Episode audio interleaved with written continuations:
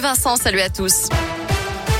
Et à la une, l'hommage national à Maxime Blasco, ce soldat français tué en intervention au Mali. Le cortège funéraire a traversé le pont Alexandre III à Paris, comme le veut la tradition, et une cérémonie présidée par Emmanuel Macron débutera dans 30 minutes dans la cour des Invalides. Le caporal-chef recevra ensuite la Légion d'honneur à titre posthume.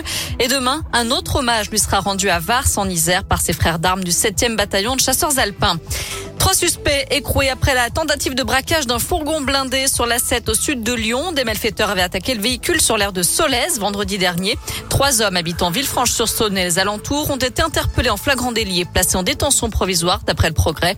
Ils étaient inconnus de la justice jusqu'à présent. Un quatrième individu, lui, est toujours en fuite.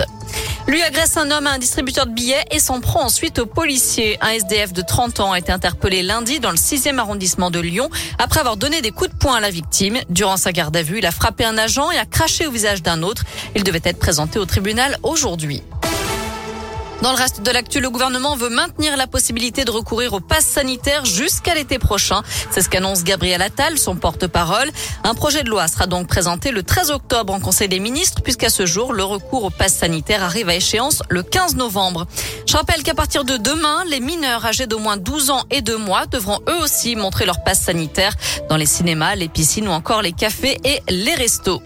Et puis ça y est, c'est officiel. Toutes les femmes peuvent maintenant avoir recours à la PMA. Les décrets d'application de la loi ont été publiés au journal officiel. Le texte offre également la possibilité de conserver ses gamètes pour mener à bien une grossesse future. Une pratique qui n'était jusque-là autorisée que pour des raisons médicales. De leur côté, les professionnels craignent que les centres de PMA soient surchargés et les délais encore rallongés.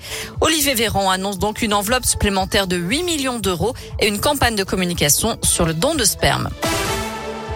À la page des sports, il y a du foot à suivre ce soir avec la Ligue des Champions. Lille se déplace en Autriche et affronte Salzbourg à 21h. On termine avec un groupe mythique en concert dans la région.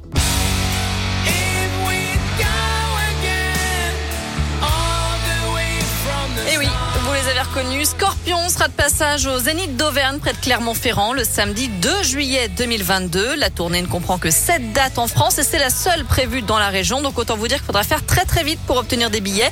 La prévente c'est demain à partir de 10h. On vous a mis bien sûr toutes les infos sur la Piradescoop, piradescoop.com.